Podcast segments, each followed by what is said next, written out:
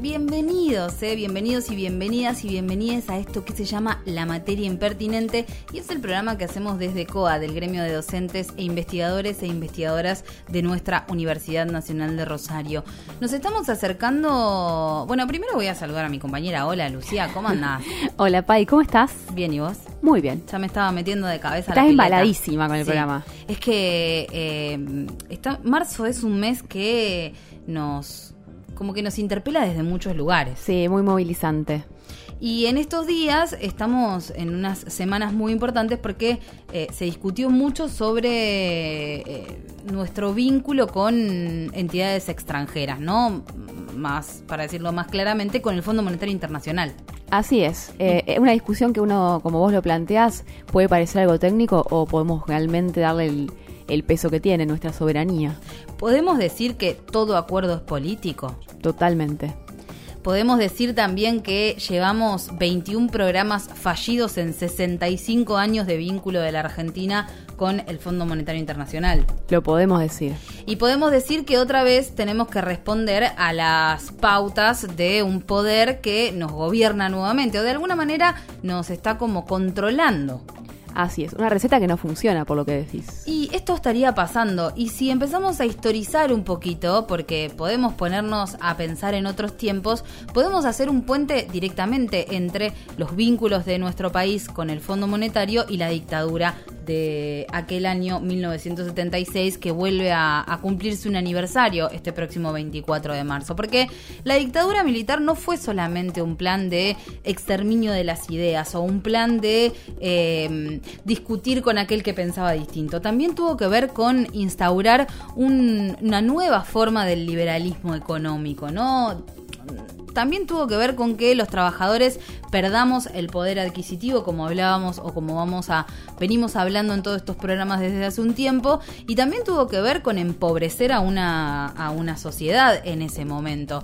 Si hacemos un poquito de historia, eh, entre 1976 y 1986 se inaugura uno, o el primero en realidad, de dos grandes ciclos de endeudamiento que tuvo este último ciclo de la, o este último siglo de la Argentina, ¿no? Eh, la última dictadura tuvo políticas económicas que mm, tuvieron que ver con esto, ¿no? Se basaron en un modelo de eh, entidades financieras, sino de industrialización, como tal vez nos, nos gusta pensar la forma de hacer crecer también el poder de los trabajadores y las trabajadoras. Si hacemos un paneo rápido, a comienzos del año 1976 se congelan los salarios, se eliminan los sistemas de control de precios, es decir, no había nadie que ponga un tope entre en aquellas cosas que eran de consumo eh, principal de un trabajador o una trabajadora y se incrementa el tipo de, cambio. ¿Qué produce esto? Una caída de alrededor del 30% del salario eh, real de las clases trabajadoras. También se sanciona una nueva ley de entidades financieras que le permitía a los bancos, porque las entidades financieras son aquellos lugares que prestan dinero o que tienen vínculo con esas formas de, de movimiento de capitales, permitían eso, ¿no? Que, que, mm, pudieran definir, por ejemplo, qué intereses dar respecto de tal plata guardada en esa entidad o cuáles intereses ponerle a una persona que había sacado, por ejemplo, un crédito hipotecario. Así es. Un crédito para comprarse una casa, nada más ni nada menos que eso. Em, ¿Qué más te puedo contar de esto? Se abrió la economía, es decir, entraron importaciones sin ningún tipo de límite. Eso también era una competencia desleal para la industria que teníamos en ese momento, nuestra industria nacional. Em, se bajan los aranceles con el pretexto de poder controlar esa inflación, esto, ¿no? De las importaciones. Y además, los sectores dominantes de la sociedad que tenían acceso al crédito in- internacional, empezaron a ver que había como una cosita interesante en esto de la bicicleta financiera, ¿no? En esto de traer dólares del exterior, ponerlos a, trabajar en intereses que eran libres de marcarse en entidades financieras de este país en pesos, luego volver a convertirlo a dólares, ahora que el peso, o sea, que esa cantidad de dinero había generado intereses exorbitantes, porque estamos hablando de números exorbitantes, y llevarse esa plata para afuera. Historia que es antigua y es nueva. Claro, es como que de repente suena mucho a algo que pasó hace muy poquito tiempo en nuestro país y que nos lleva a tener este nuevo acuerdo que otra vez es un acuerdo que eh, desmejora la calidad de vida de los trabajadores y las trabajadoras. Hacia fines de la dictadura del 82, ¿sabés qué pasa? Sucede una estatización de la deuda de los grandes grupos empresarios privados. ¿Qué quiere decir esto? Que el Estado se hizo cargo del el dinero que debían empresas privadas. Empresas privadas, así es. Entre otras, bancos y entidades financieras. Así es. La deuda estatizada ascendía a 14.5 mil millones de dólares. Estamos hablando de mucho, mucho, mucho dinero. Y mm, la mayoría de los préstamos contraídos por las empresas privadas que generaron este, este número se trataba de em, registraciones contables de casas matrices y sucursales. Es decir, autopréstamos. O sea, yo, entidad financiera, me pedía un préstamo a mí misma con otro nombre y de repente establecía una nueva deuda que la estaticé, o sea, se la hice pagar a todos los argentinos y a todas las argentinas.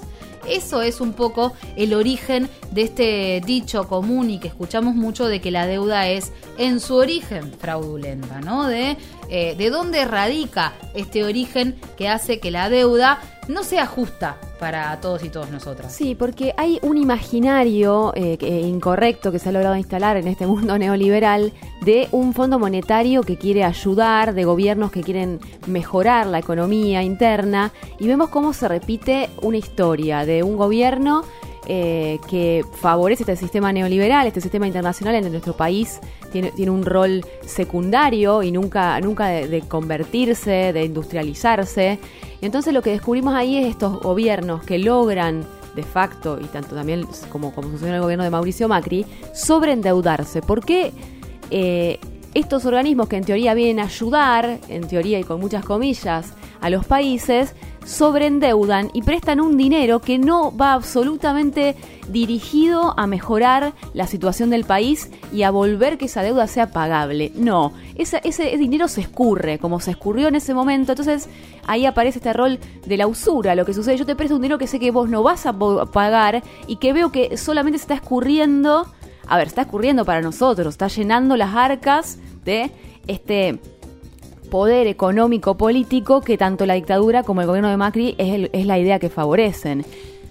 Hay que pensar, si tenemos que pensar en números, eh, imaginémonos que eh, la deuda externa de la Argentina aumentó entre un 350 y un 450%. O sea, estamos hablando de casi cuadruplicarse, ¿no? En, entre el 76 y el 83.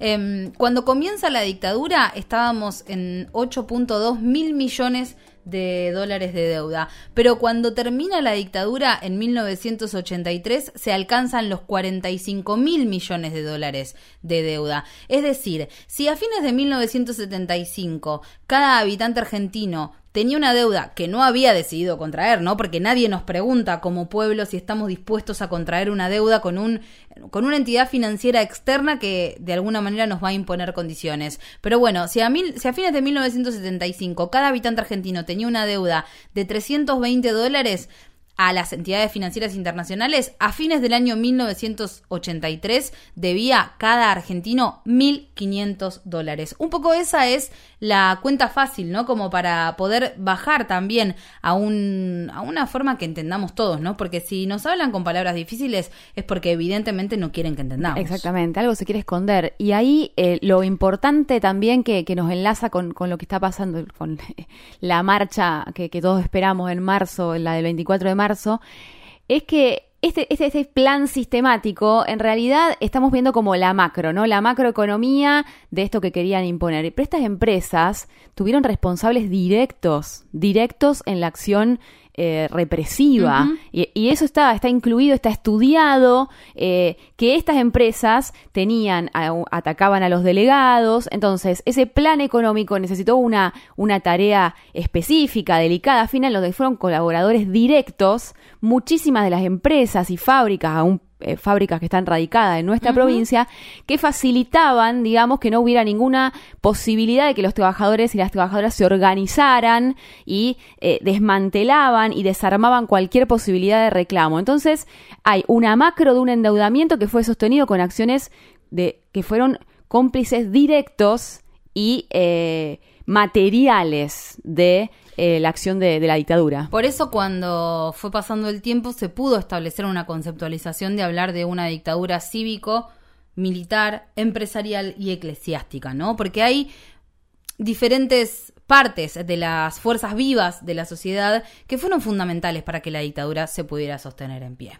Nos quedamos con música ¿eh? para abrir este, este primer bloquecito de nuestra materia impertinente. Esto se llama Dicho y Hecho y es el dúo Sauce Rojo.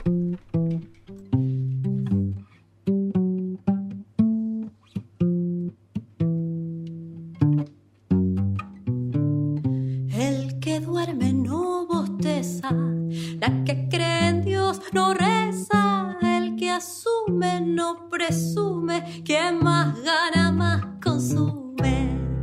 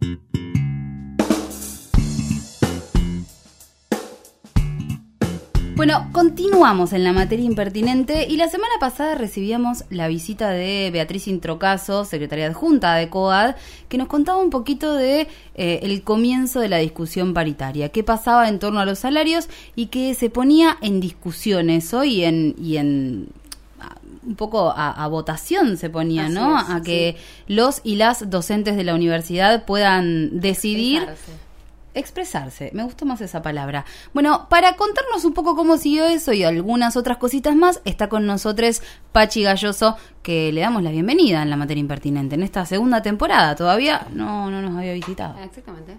¿Qué tal? Buenos días, ¿cómo andan compañeras? Bien, ¿y vos? Bien, bien, bien. ¿Qué pasó con eh, la votación que cerró el lunes? Sí, nosotros, bueno, estuvimos eh, votando desde el viernes pasado hasta el lunes sobre básicamente la acepta si aceptaban o rechazaban el acuerdo, digamos, no había más, más opciones en esta votación. Este, votaron casi 1.300 compañeras y compañeros, de los cuales el 91% votó por rechazarla y el 8% por aceptarla y quedó un 1% ahí de abstenciones. Así que creo que fue una votación muy contundente. También tuvimos una asamblea el lunes a la noche. Y el rechazo más que nada tenía que ver con que esto no implicaba un recupero de todo lo perdido en absoluto, ni siquiera este, tener una certeza de que no íbamos a seguir perdiendo con esta paritaria. Y por otro lado, este, que desaparece el bono de conectividad, que si bien no alcanzaba para nada, eran dos mil pesos con lo que cuestan la- las, las cosas relacionadas con la tecnología, no alcanzaba para nada, pero al menos era un gesto, un simbólico y eran unos pesos más que ayudaban. Y de alguna manera era como poner en relevancia que hay un dinero extra que se pone en garantizar las condiciones para dar clases. Sí, así es. Aparte, este, por cómo viene la cosa, porque hay un déficit de estructural, tanto de edificio, de cargo, como para poder recuperar la presencialidad plena de una manera segura. No están las condiciones dadas en nuestra universidad. Entonces va a haber parte del trabajo que va a tener que seguir siendo virtual, imagino yo, durante este 2022. Y además, digo, más allá de que esta plata, para qué la usaba cada uno, cada una, en un cargo simple, que estamos hablando hoy sin antigüedad, una- la garantía salarial, 20 mil pesos, estos 2 mil pesos implican un 10% del sueldo. Eh, mirá, Sí. le estamos hablando de una miseria, 2 mil pesos que implique un 10% del sueldo. Y aún así lo perdemos. Y aún así lo perdemos. Entonces, a- ahora, la primera cuota es un 13%, bueno, para el cargo sí, con dedicación simple, eh, sin antigüedad, le va a implicar un 3% de aumento porque pierde el 10 al irse el bono de conectividad. Y digo, pensando también en esto de, eh, de, lo, que, de lo que se pierde de alguna manera, ¿no? Em, hay un planteo por parte de la Universidad de Rosario de tener una forma mixta de la cursada, o sea, no hay un planteo de una presencialidad plena y única, sino hay un planteo de una búsqueda de una combinación de cosas. ¿Eso no, no se puso en cuestión en, a la hora de, de discutir sobre eso de las otras universidades? Eh, no, realmente no hubo una discusión este, amplia sobre este tema como merecería.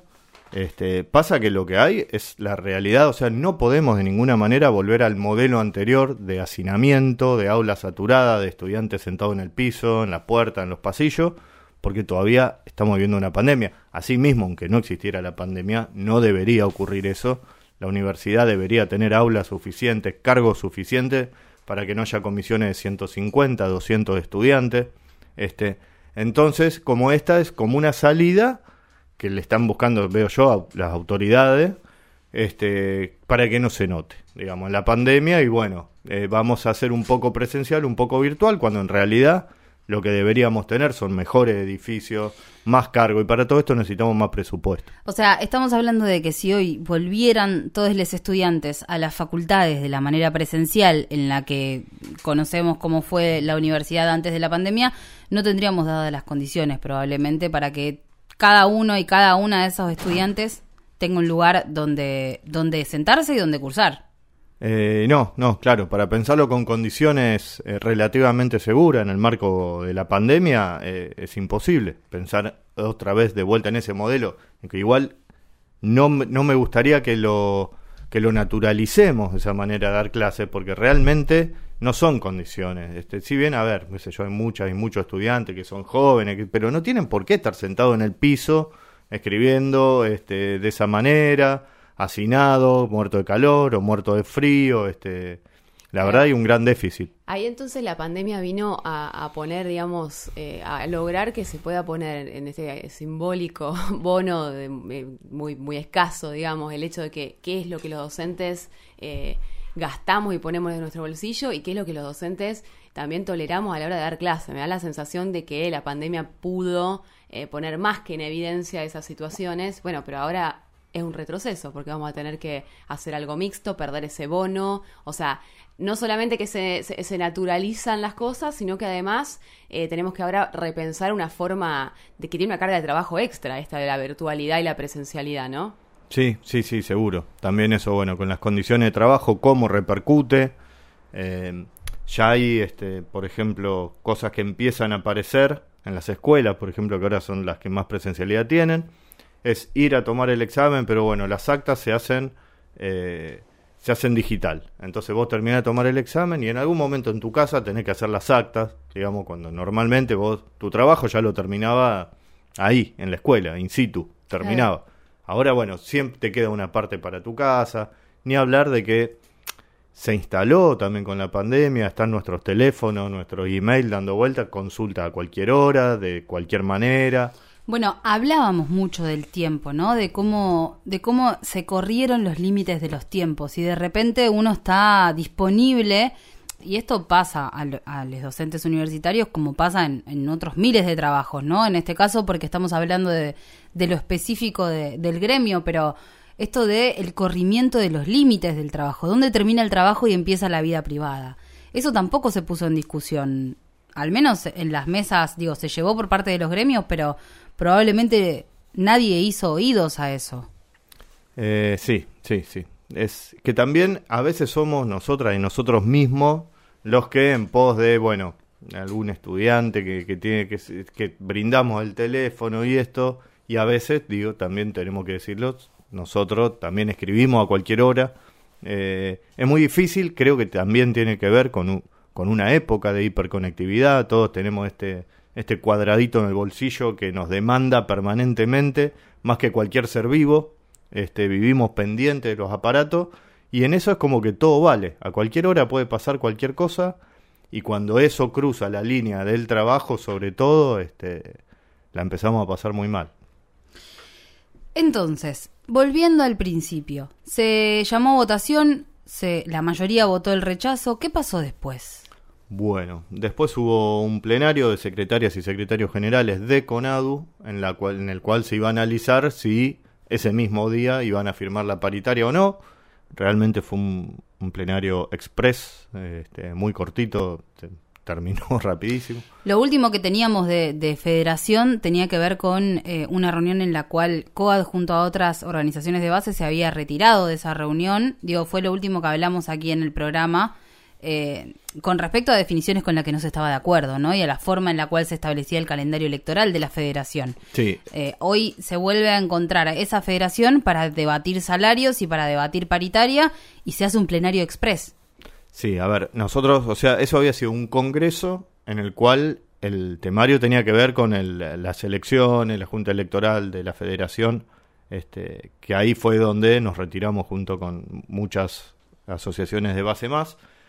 Este, luego hubo otros plenarios de secretarias y secretarios generales en los cuales nosotros fuimos, porque nos parece importante que el salario lo tenemos que discutir igual, más allá de que no reconozcamos esta mesa ejecutiva como tal, que lo dejamos por escrito en, en el plenario, pero nos parece que sí reconocemos la autoridad de, la- de los demás secretarios y secretarios generales que estaban ahí, nos parecía importante eh, no dejar de dar la discusión salarial, que es algo que nos afecta mucho a todas y a todos. Así que participamos de los plenarios que hubo, eh, siempre llevando los mandatos de que tenemos de asamblea o de, o de votaciones, como en este. Eh, y bueno, el plenario decidió, decidió aprobar la oferta salarial.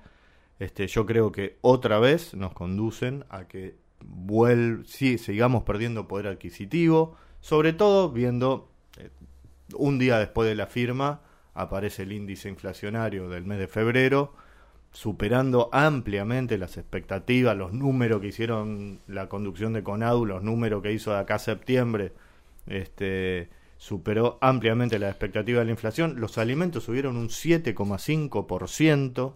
Este, realmente, si esto sigue así, es una catástrofe, no solo para la- las y los docentes, sino este, creo que si estos niveles inflacionarios se mantienen, va a ser una catástrofe para todas y todos. Para este. todo el conjunto de los trabajadores y las trabajadoras. Pensaba eh, en, en que podamos clarificar cuál es la propuesta que se aceptó eh, de, este, de esta recomposición salarial, si la podemos llamar de esa manera. Mm. La propuesta es, un 41%. O sea que está por debajo de la paritaria nacional de educación. Sí, eso, eso que, me había olvidado. que no es, o sea, no se convirtió en un, en un punto de partida, sino en un punto de llegada. Exactamente, porque siempre se habla que la paritaria nacional docente es la que fija un piso para el resto. Bueno, en este caso no fijó ningún piso, sino que fijó un techo, este, porque estamos muy por debajo en cuanto al porcentaje final y a la distribución de las cuotas.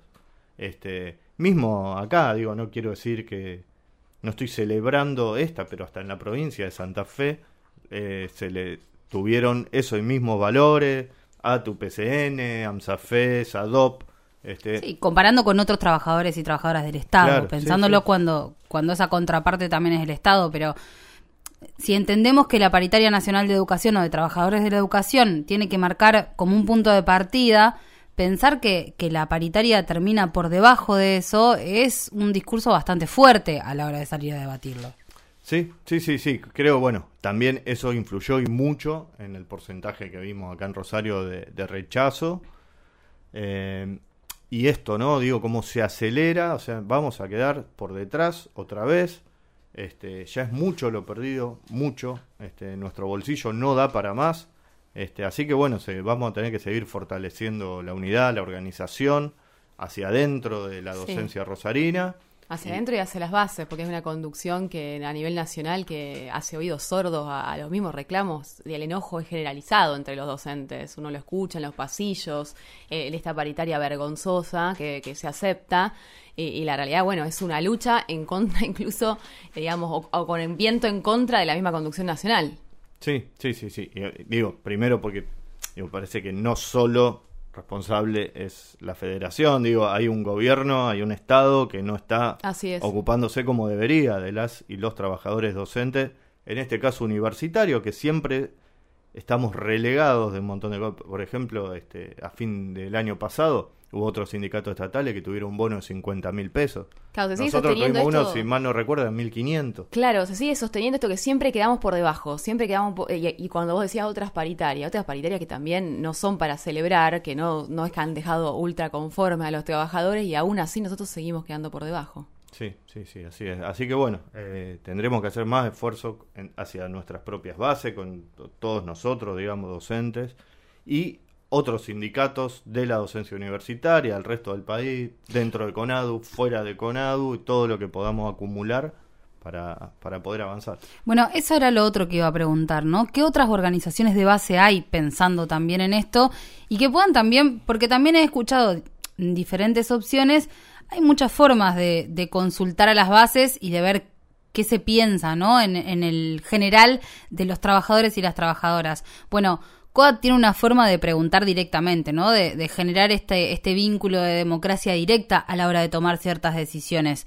¿Qué pasa con, con otros gremios de, de la docencia? Digo, ¿pudieron llegar también con definiciones colectivas a esta reunión a decir, bueno, ¿hay otros gremios que también fueron con un rechazo o eso no está pasando? No, no, sí, sí. fu- Fuimos ocho sindicatos que votamos en contra, que, que tenían consultas. Digo, después también debo decirlo, hay otros sindicatos que también hicieron consulta en la cual confiamos que fueron bien hechas y salió a aceptar.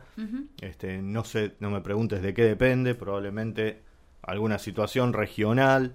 Este, después hay otros que dijeron nosotros hicimos consulta no vinculante eh, y después decidía el consejo directivo. Claro. Otros decían consultamos al consejo directivo. Otro, este, no sé, con la almohada lo consultaron, por decirlo. Está bien, pero hay un conjunto de organizaciones de base que eh, tienen una línea similar y están discutiendo en el mismo sentido. Un poco también entender entenderse como parte de un, de un colectivo de otras organizaciones de base también me parece que hace a la fuerza de eso. Por otro lado, ¿hay cláusula de revisión? En septiembre. O sea que son nueve meses. O sea, en el mes nueve del año recién se vuelve a revisar esta paritaria que en principio estaría cerrada hasta septiembre. Así es, con los cuatro tramos de aumento de acá a septiembre, o sea, el 41 vamos a llegar en septiembre, eh, y ahí se daría la revisión. Escuchamos un poquito de música y en este caso nos vamos a quedar con Pablo el Enterrador. ¿eh? Veníamos escuchando, o ve- vengo un poco con la idea de, de encontrar esa música que tiene que ver con, con los 70, porque estamos en este programa víspera del Día por la Memoria, la Verdad y la Justicia, este 24 de marzo, y, y nos fuimos a buscar esas músicas que sonaban en aquella época, ¿no? Y Pablo el Enterrador de alguna manera es parte de eso, así que nos quedamos con eso.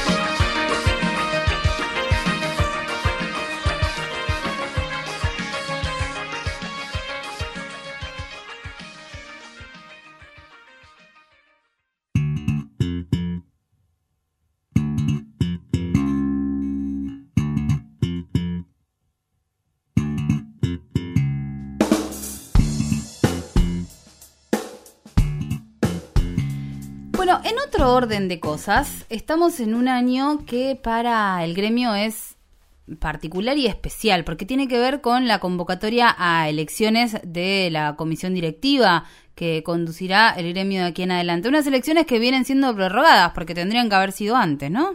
Sí, de hecho, bueno, los mandatos de nuestro, digo, los de la comisión directiva saliente, vencían el 18 de diciembre pasado, si mal no recuerdo. Pero bueno, estuvieron suspendidos todos los procesos electorales.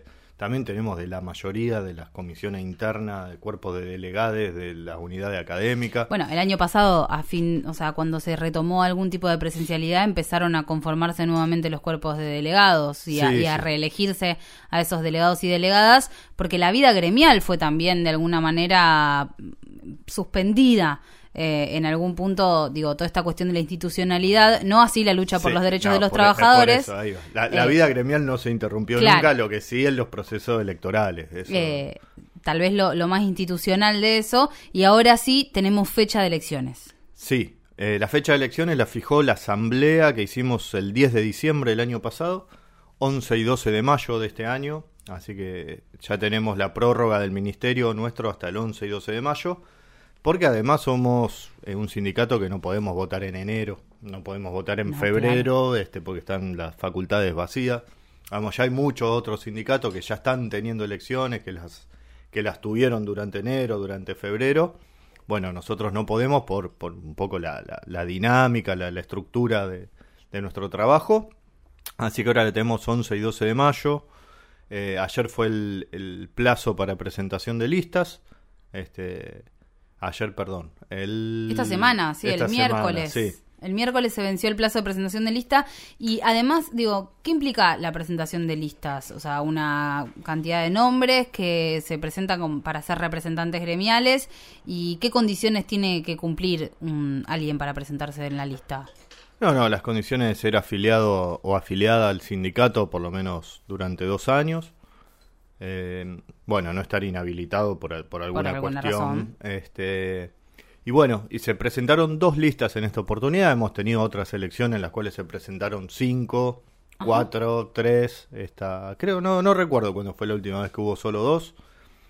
Eh, y bueno, y esto después nuestro sindicato tiene la particularidad, digo, ya quedan muy pocos que, que tienen de esta manera, que después el consejo directivo se conforma a través del sistema DONT. Entonces hay representación de mayorías, de minorías, eh, por supuesto que la lista que gana este, tiene la Secretaría General y la adjunta, pero el consejo directivo se conforma de esta manera, que creo que está, está muy bueno, digamos, yo banco esto de, de- de nuestro sindicato, que genera otras discusiones, otros debates, la obligación de, de buscar consenso, este, si no, qué sé yo, como muchos otros que tienen ahí con lista única, es como que me parece que se pierde un montón de cosas ahí.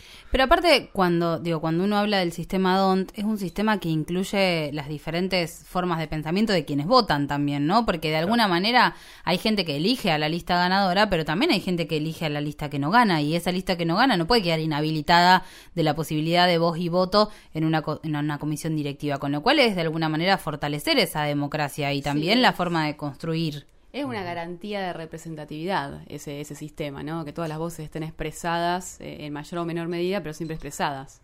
Sí, sí, tal cual. Si bien igual después al menos, bueno, nuestra línea de, de trabajo, nuestro modelo gremial, tiene que ver con no quedarnos solamente en el consejo directivo, por más que seamos mayoría, como digamos hemos sido al menos de nuestra agrupación desde ya hace muchos años, pero esta, esta expresión también se puede dar en las asambleas, En las votaciones. en las votaciones, claro, ¿no? Pero bueno, eso tiene más que ver con un modelo sindical al que nosotros le apostamos.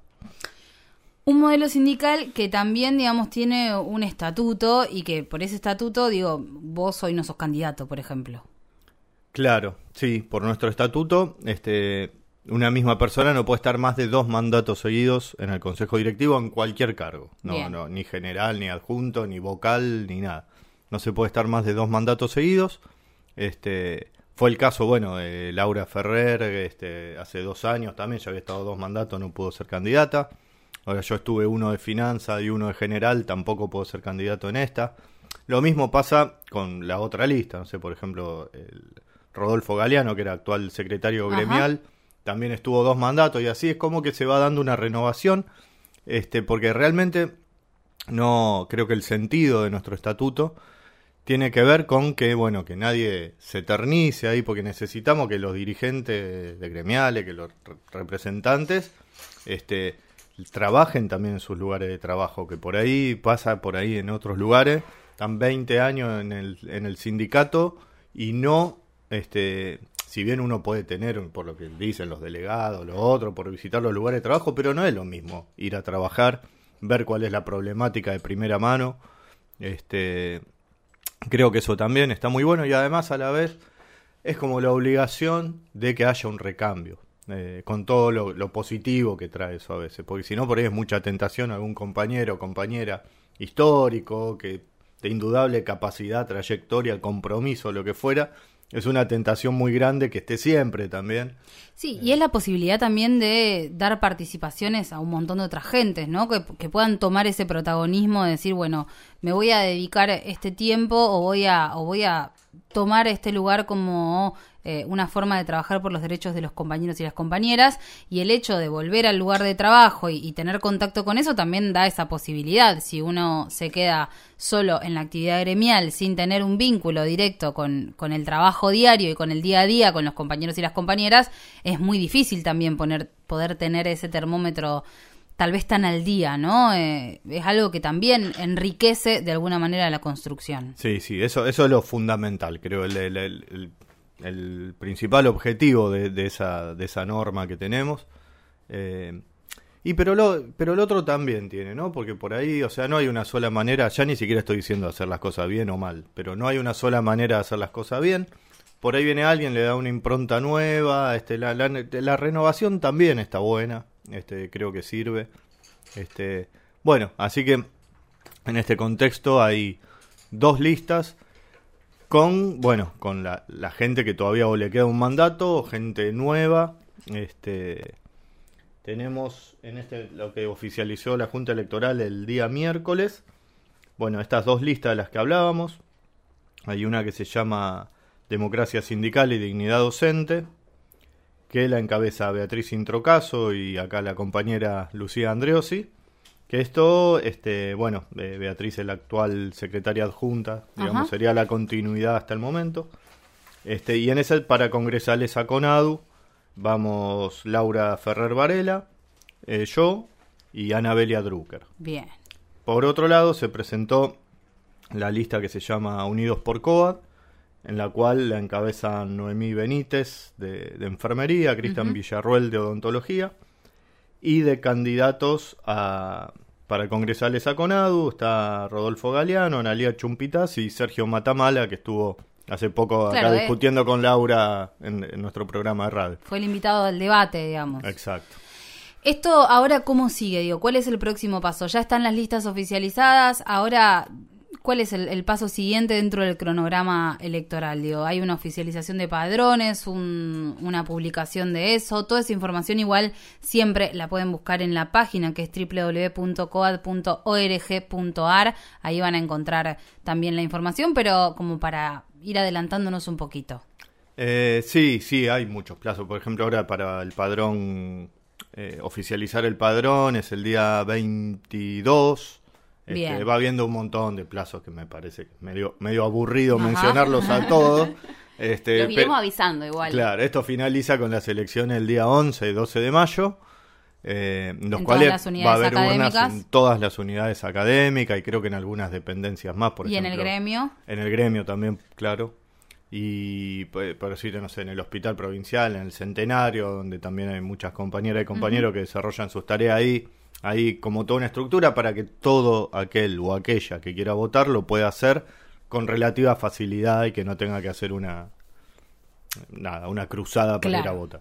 Y pienso esto también, dentro de- del acto eleccionario también hay participación de muchos docentes que no están dentro de las listas, pero sí se suman también a, a acompañar ese acto, ¿no? A fiscalizar, a ser presidentes de mesa, a garantizar esa democracia, digo, porque también hay una participación de una estructura mucho más grande que la que tal vez sugiere solamente a los nombres que están puestos en esas listas. Sí, sí, sí, sí, se mueve mucho y esto ya que estamos también se convierte en un pedido a las compañeras y compañeros de que vayan para ser autoridades de mesa, para fiscalizar. Y otra cosa, pero importante que me olvidé respecto a la distribución de urnas, que si bien uno está empadronado en una unidad académica, pero que puede votar en cualquiera. Claro. Eh, eh, En doble sobre hay un control de que no vote más de una vez, por supuesto. Cada docente que vote una vez, digo, Claro, no es que vote más. Claro, de una claro, vez. no es que puedo votar en las 12 facultades y en las 3 escuelas y voto 15 veces, ¿no? Eh, pero esto por ahí, qué sé yo, justo ese día uno no tenía que ir a dar clase a su facultad y viví cerca de otra, entonces bueno, podés ir a votar a cualquiera de las mesas. A medida que nos vayamos acercando a, a la fecha de las elecciones, vamos a ir soltando también más información y trayendo cada una de esta, de esta data. Pero bueno, recuerden eso, www.coad.org.ar, ahí van a encontrar eh, toda la información respecto de las elecciones, que repetimos la fecha, 11 y 12 de mayo. bien, ¿eh? de este 2022. Muchísimas Así gracias eh, No, por por, favor, por gracias a visitarnos y nos vemos en la marcha ¿eh? el próximo Nos vemos en la marcha, 24 por de marzo.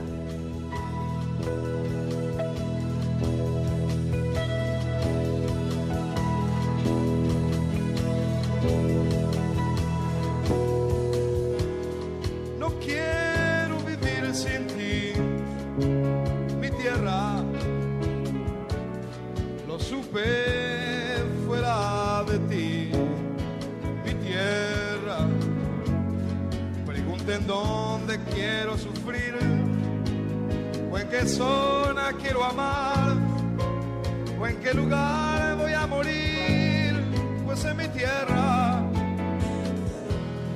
Nadie dice que te quiere, mi tierra. Nunca mientras te caminan, mi tierra. Amaneciendo en Montevideo, ya todos sienten que te extrañan, que no son nada sin ti, mi tierra si en un espejo nos miramos, notamos que algo va cambiando cada día, cada herida.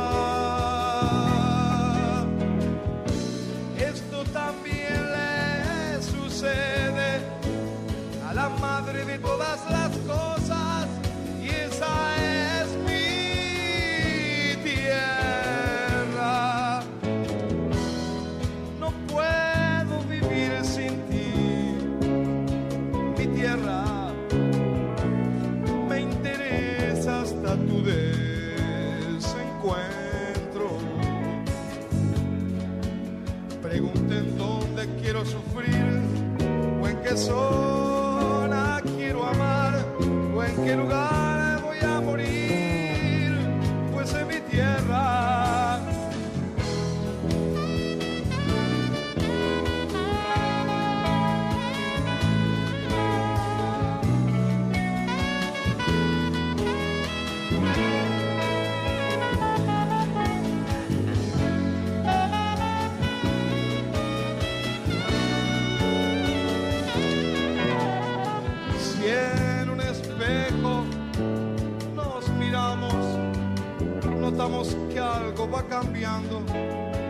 cada día, cada herida.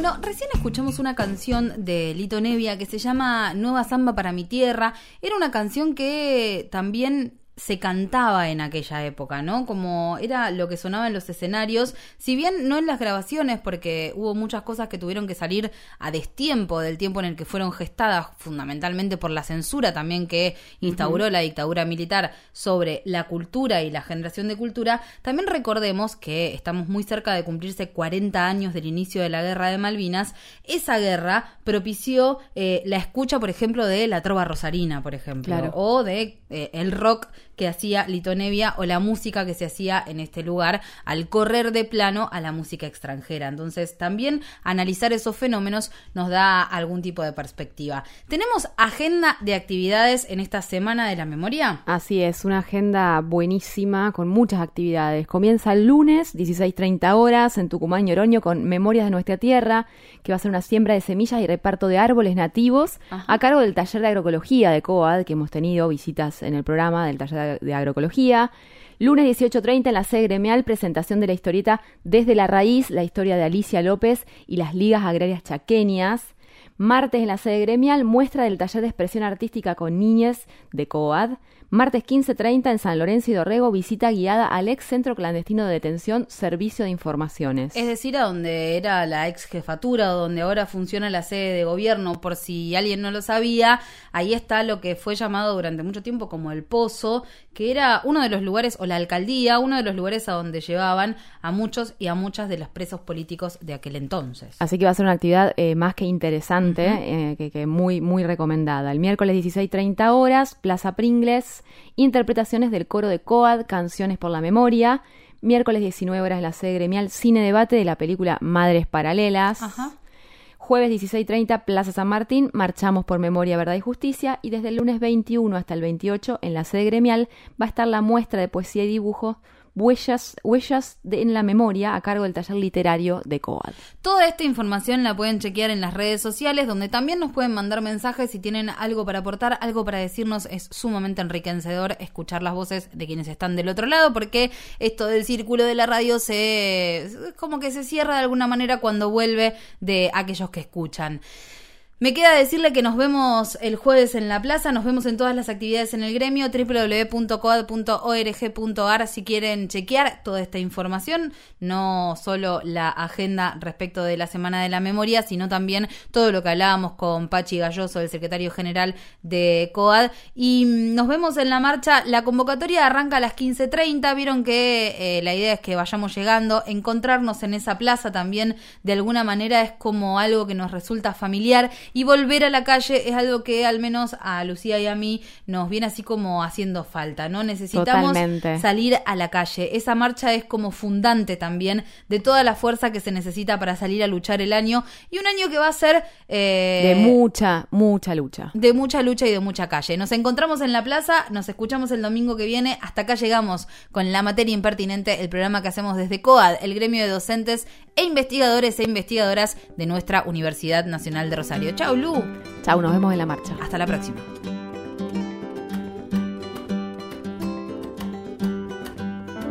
Era el fuego que empujaba por la espalda al abuelo en el despunte de la luz.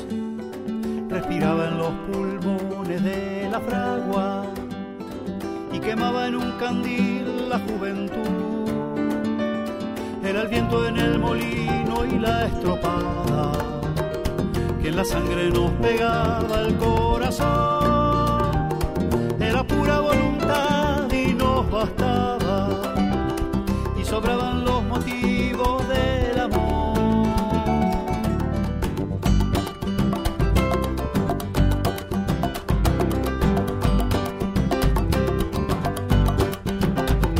sabe cómo fue que la perdimos, si el destino es lo que nos la hizo olvidar. La soñamos cuando ya no la tuvimos y después no la pudimos encontrar. La buscamos hasta perder el aliento en los libros viejos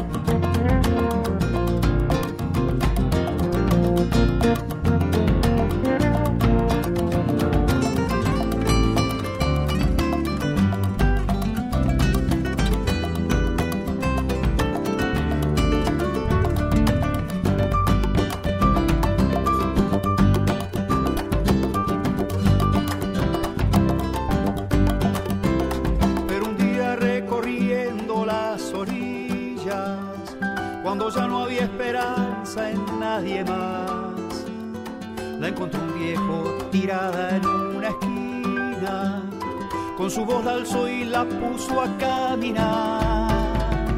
Desde entonces siempre hay alguien que la toca y a nosotros que sentimos su calor se nos